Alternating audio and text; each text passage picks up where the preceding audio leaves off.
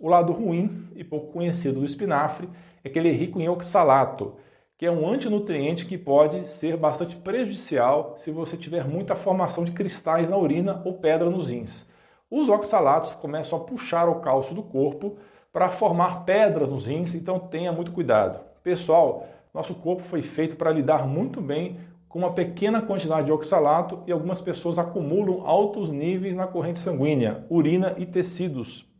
enquanto os outros não.